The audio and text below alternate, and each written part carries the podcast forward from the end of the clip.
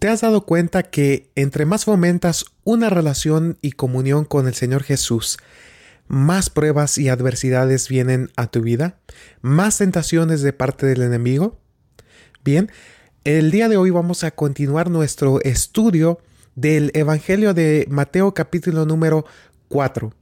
Te invito a que tú puedas abrir la palabra de Dios, puedas buscar en las Escrituras el Evangelio según Mateo capítulo número 4. Y vamos a estudiar desde el versículo 1 hasta el versículo 11 el día de hoy.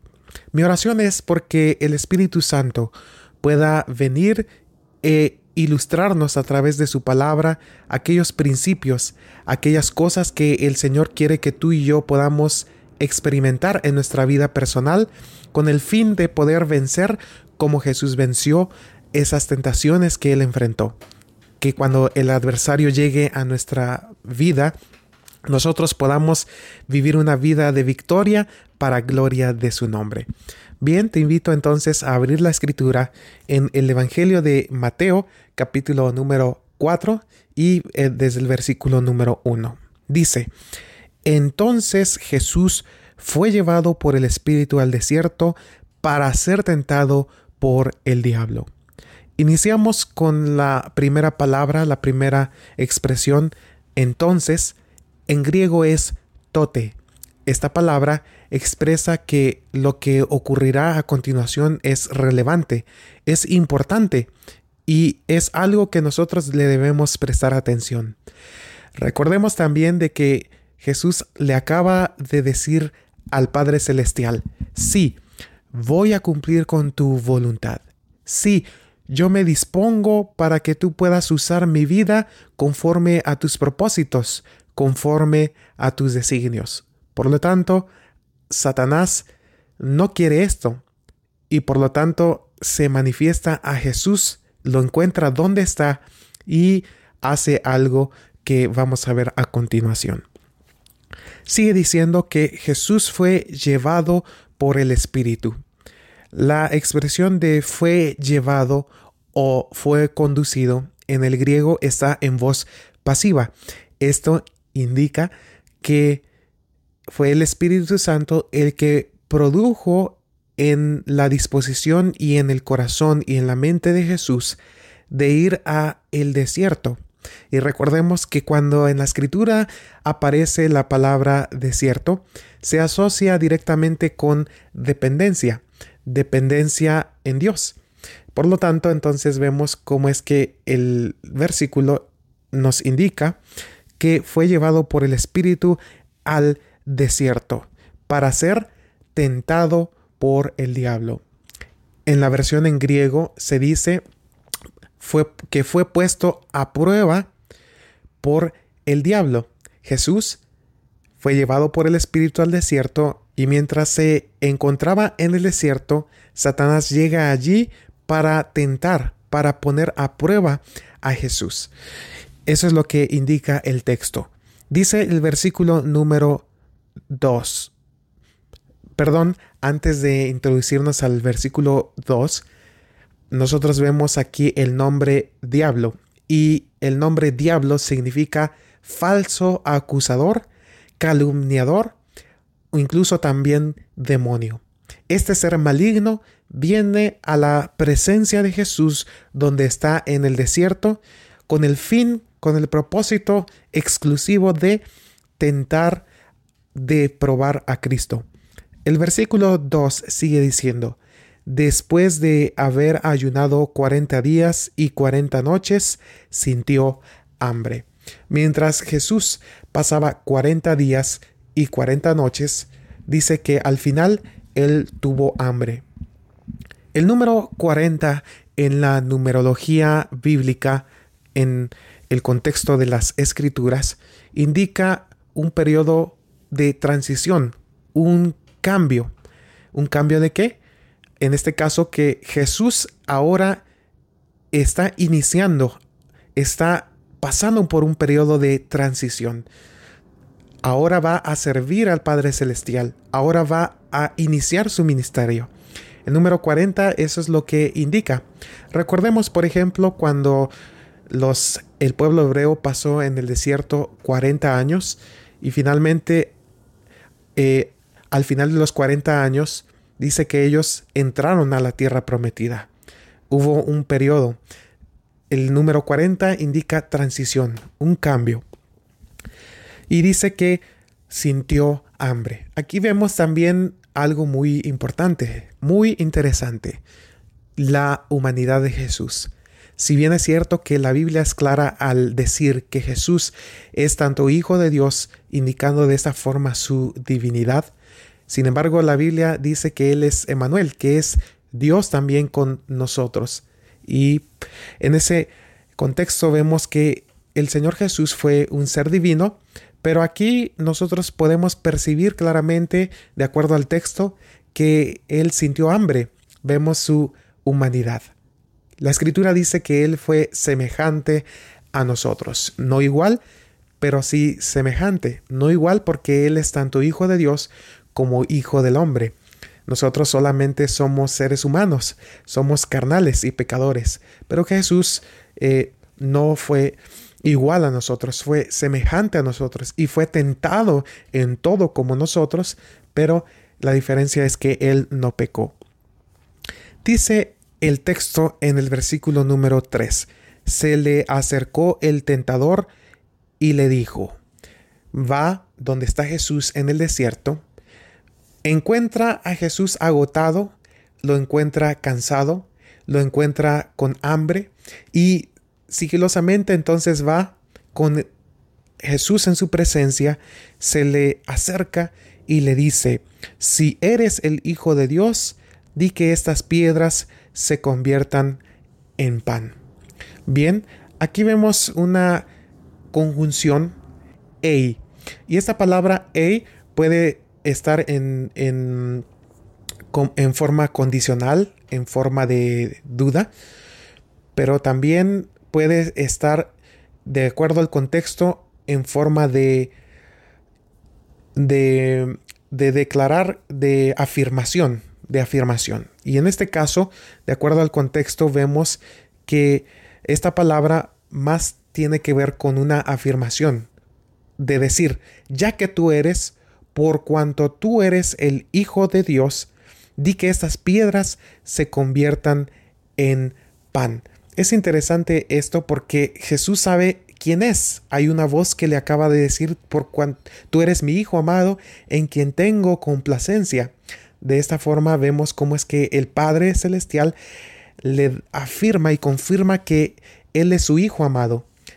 Y Satanás también sabe muy bien quién es Él. Por lo tanto, se refiere a Él como ya que tú eres o debido o por cuanto tú eres el Hijo de Dios, di que estas piedras se conviertan en pan.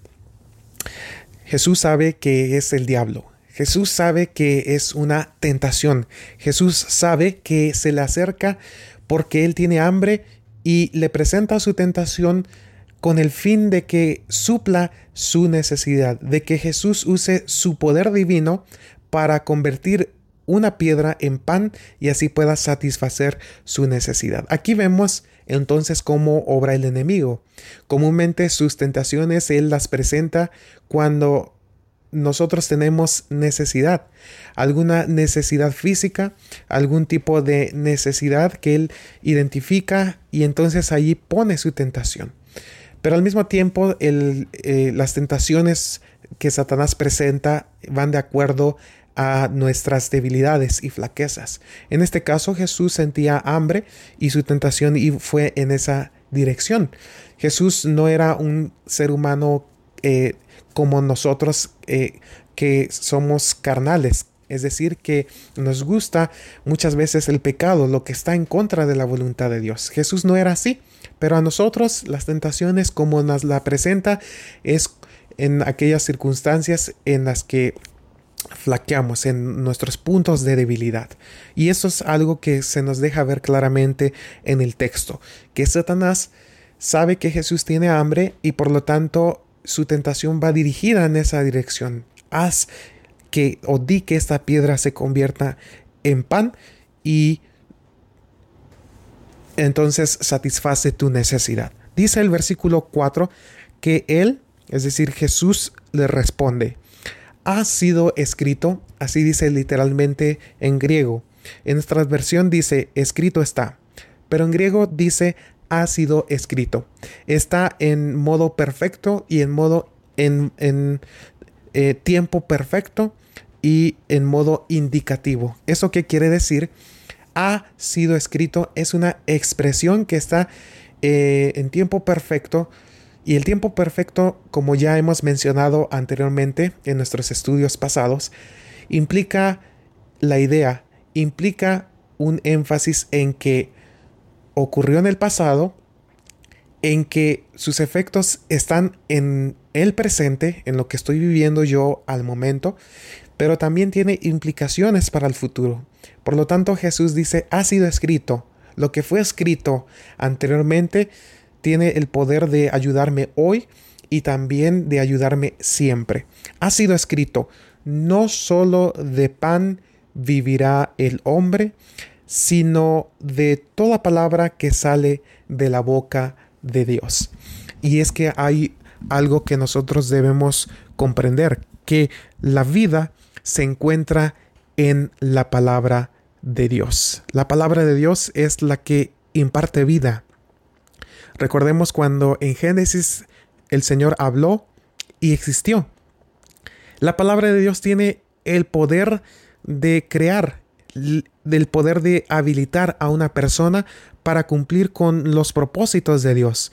Cuando Dios habló y todo lo que salió de su boca fue bueno, eh, en, eh, eh, nosotros en, en el idioma original podemos entender que cuando se menciona la palabra bueno, tiene que ver con en conformidad con la voluntad de Dios. Así es que el Señor Jesús le está diciendo, no solo de pan, no solo de aquellos aspectos que yo necesito, aunque tengo hambre, eh, no solo de pan vivirá el hombre, no solo de pan físico, sino que la vida, realmente la vida proviene o se encuentra en la palabra de Dios.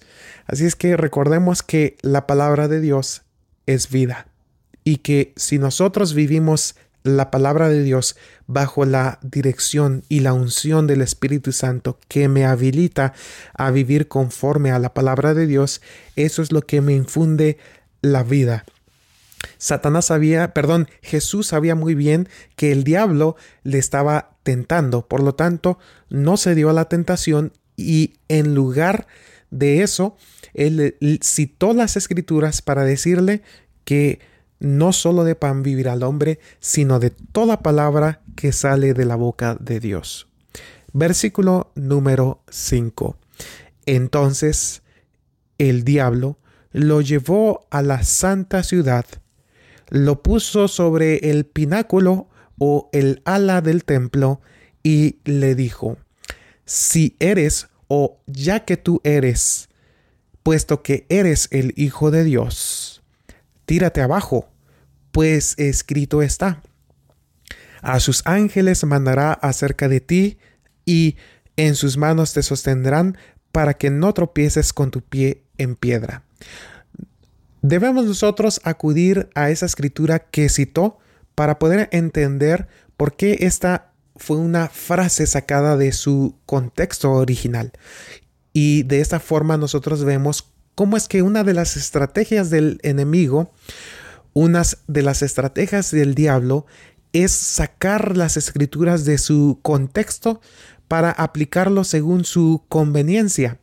Hoy en día hay un gran problema en muchas denominaciones que sacan enseñanzas de la palabra de Dios para poder sostener sus, propios, eh, sus propias prácticas y de esta forma tergiversan las escrituras, tal vez a conciencia o tal vez siendo inconscientes. Sin embargo, nosotros debemos ser muy cuidadosos en cuanto a la interpretación y la aplicación de las escrituras. Hay principios bíblicos que nosotros podemos seguir para poder nosotros interpretar claramente las escrituras. Están, están los principios de la hermenéutica.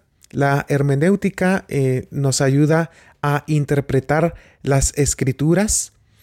Ese es el propósito de la hermenéutica, la ayudarnos a la interpretación correcta de las escrituras, pero también está la exégesis. La exégesis bíblica es estudiar el contexto original de las palabras eh, en que fue escrita la escritura, a quién fue dirigido, con qué propósito fue dirigido, cuál fue el público que recibió esa palabra y cómo respondieron ante eso, cuál era el contexto histórico, cultural, además también el orden de las palabras en la gramática.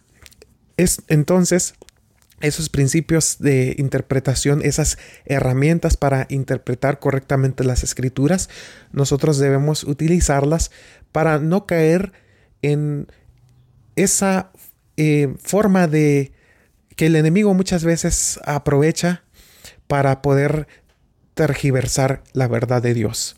Seamos cuidadosos. Bien, eh, notemos entonces que aquí el diablo cita Salmo 91, 11 y 12. Vamos a abrir rápidamente la Biblia. Aquí en el Salmo 91, Salmo 91, y vemos claramente cómo es que el diablo trata de sacar de su contexto este pasaje para tentar a Cristo Jesús. Vemos en el Salmo 91, el, desde el versículo 1, por ejemplo, el que habita al abrigo del Altísimo morará bajo la sombra del Omnipotente. Diré yo a Jehová, esperanza mía y castillo mío, mi Dios en quien confiaré. Aquí vemos la condición de alguien que hace de Dios su protección, su refugio. Y dice que la consecuencia de hacer de Dios tu refugio es que Él te librará del lazo del cazador, de la peste destructora, con sus plumas te cubrirá y debajo de sus alas estarán, estarás seguro. Pero ahora vamos a ver el versículo 9 eh, al 11. Dice, porque has puesto a Jehová, que es mi esperanza, al Altísimo por tu habitación. Por cuanto tú lo has hecho, Él te protegerá no te sobrevendrá mal. Y aquí ese es el versículo que el enemigo utilizó, que el diablo utilizó para tentar a Jesús. No te sobrevendrá mal ni plaga tocará tu morada, pues a sus ángeles mandará acerca de ti que te guarden en todos tus caminos. En las manos te llevarán para que tu pie no tropiece en piedra.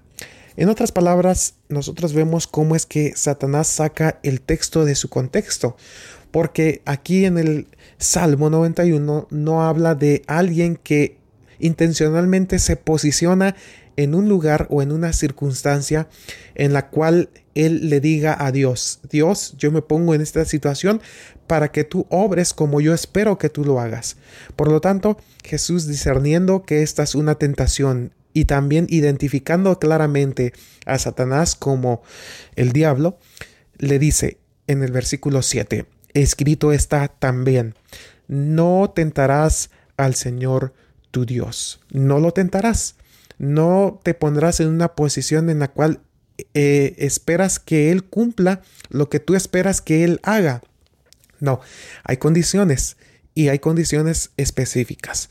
El que habita al abrigo del Altísimo, el que vive al abrigo de Dios, el que pone su confianza en Dios y vive de acuerdo a la voluntad de Dios, se le ha prometido protección, se le ha prometido compañía y la bendición del Señor. Pero eso no equivale a ponerte en circunstancias adversas solamente con el fin de probar que Dios puede hacer por ti lo que tú esperas que Él haga. No, no es así. Y el versículo 8 sigue diciendo que otra vez lo llevó el diablo a un monte muy alto, lo conduce a la cima del monte y dice que le muestra todos los reinos del mundo y la gloria de ellos. Y le dijo, todo esto te daré si postrado me adoras. Satanás presenta una tentación. Él sabe que los reinos son de Cristo Jesús, que antes de, de encarnarse Jesús poseía todas las cosas. Él es rey, Él siempre ha sido rey de reyes y señor de señores. Sin embargo, Él se despojó de todo eso, Él se vació a sí mismo de toda la gloria que tenía en el cielo para venir a encarnarse y vivir entre nosotros una vida de perfecta obediencia y ofreciéndose como el sacrificio perfecto. Él pagó el precio, Él pagó con su sangre el precio que nosotros debíamos pagar. Por su llaga nosotros fuimos curados. Por su sacrificio nosotros fuimos redimidos. Él nos compró con su propia sangre. Por lo tanto, nosotros eh, le, pertenecemos. Y vemos que cuando Jesús eh, resucita y es ascendido al cielo, según se declara en, el, en la carta a los hebreos, Jesús asciende al cielo y es glorificado. Se le es dado nuevamente lo que le pertenecía ya, el dominio, la gloria, el poder, todo. En el libro de Daniel también nosotros vemos una imagen de Jesús como el Hijo del Hombre que recibe dominio, poder y autoridad. O sea que esas cosas ya le pertenecen a Jesús. Pero el diablo le dice a Jesús, todo esto te voy a dar si tú tan solo te postras y me adoras. En otras palabras, le está ofreciendo un camino fácil, un camino que Jesús puede abreviar para evitar el sufrimiento, el dolor, la ignominia, la eh, vergüenza, el sufrimiento, la crueldad, el desprecio. Tú no tienes que pasar por todo eso. Solamente lo único que tienes que hacer es postrarte y adorarme. Y es que nosotros vemos cómo es que Jesús le dice en el versículo 10 que vete Satanás. Y aquí vemos cómo es que Jesús ya lo identifica como Satanás. El nombre Satanás significa el adversario. Lo identifica como su adversario. Jesús le dice claramente al decirle Satanás, le está diciendo, le, está diciendo, yo sé que tú eres mi adversario. Yo sé que lo único que estás tratando de hacer es que yo no cumpla con la voluntad de mi Padre. Me acabo de consagrar a mi Padre, le acabo de decir que sí a su voluntad. Y aunque es cierto que tengo hambre porque pasé ayuno en el, desierto durante 40 días y 40 noches, pero lo hice porque estoy en un periodo de transición. Voy a iniciar mi ministerio y ahora yo estoy listo para hacer la voluntad del Padre. Y yo sé que tú me presentas tu tentación para hacerme caer, para hacerme vacilar, para utilizar mi divinidad y eh, salvarme a mí mismo. Pero no es así.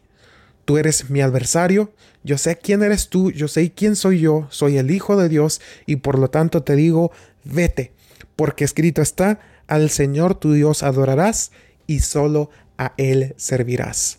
Vemos cómo es que Jesús reconoce que el único digno de adoración es Dios, el creador de todo, el que sustenta todas las cosas, el único que tiene el imperio y el dominio de todo y por todo, por siempre y para siempre, el Dios único y verdadero, es el que merece la adoración, no ese adversario, no ese intruso que viene solamente a querer estorbar con los planes y propósitos del ministerio de Jesús. Bien, aquí nosotros encontramos principios muy, muy interesantes. Satanás siempre viene a tentarnos con el fin de que nosotros no cumplamos con los propósitos de Dios. Pero aquí aprendemos algo más en la vida de Cristo Jesús. El propósito de los evangelios es mostrarnos a Jesús. El propósito con el cual estudiamos la vida de Jesús es para poder saber y conocerlo a Él no solo de forma teórica, sino de forma práctica. Y los principios que encontramos en la forma en cómo Jesús vivió nos ayudan a nosotros a vivir cada día una experiencia de triunfo, una vida de que glorifica el nombre de Dios. Porque el propósito de Jesús como el Hijo del Hombre, como ya estudiamos anteriormente en el tema pasado, era ser nuestro ejemplo. Él se bautizó como ejemplo, no, por, no para que se fueran perdonados sus pecados, sino porque, sino porque Él se estaba consagrando a Dios para cumplir con la misión que él tenía encomendada. Él como hijo del hombre fue un ejemplo para nosotros. Por lo tanto, aprendemos de Jesús que nosotros podemos vencer sobre las tentaciones de Satanás cuando, en primer lugar, dependemos del Padre Celestial. Eso nos indica que cuando Jesús fue al desierto, el desierto indica dependencia. El Señor Jesús también se protegió, se refugió en un escrito está, en la palabra de Dios. Y él hizo de la palabra de Dios su defensa. Por lo tanto, le dijo, cada tentación, le dijo, un escrito está y lo puso en su contexto original, en su contexto que es apropiado, no como Satanás, el adversario que usó su tentación para tergiversar, para engañar, para hacer caer a Cristo Jesús. También nosotros vemos cómo es que él le, le dice a Satanás, vete, Satanás, aléjate de mí. Recordemos que en Santiago se nos dice una clave muy importante que nosotros debemos someternos al Padre, refugiarnos en el Padre, resistir al diablo y de vosotros huirá. Eso es lo que vemos entonces aquí en la vida práctica de Jesús. ¿Y eso qué quiere decir para nosotros, para ti y para mí hoy en día?